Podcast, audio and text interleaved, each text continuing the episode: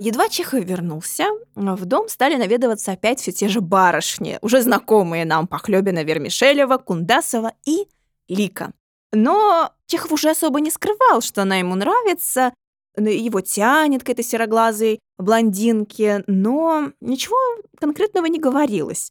Когда они были окружены людьми, он как будто ее искал глазами. Когда они оставались а, наедине, и вот-вот можно же было бы как раз, э, в общем, все рассказать друг другу, нет, они смущенно молчали.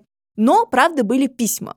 В письмах писатель как-то еще себе немножечко хотя бы позволял больше, чем в разговорах. Ну, в общем, приходилось писать, молчать в письмах невозможно. И интересно то, что такое сохранилось свидетельство.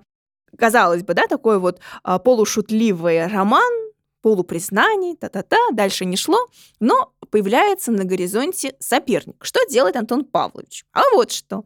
Он просит передать ее ухажеру. Цитата. «Если ты, сукин сын, не перестанешь ухаживать за Ликой, то я тебе, сволочь этакая, воткну штопор в то место, которое рифмуется с Европой. Разве ты не знаешь, что Лика принадлежит мне и что у нас уже двое детей? Ну, в общем, да, понятно. Или вот еще вариант такой. В вас, Лика, сидит большой крокодил. И в сущности я хорошо делаю, что слушаюсь здравого смысла, а не сердца, которое вы укусили.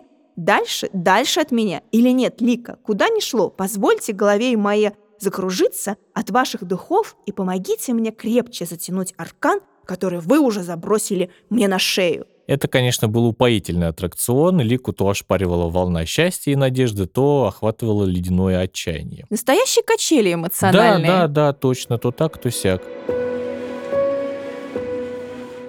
А полную версию выпуска вы сможете послушать эксклюзивно в стриминговом сервисе «Звук». Ссылка в описании.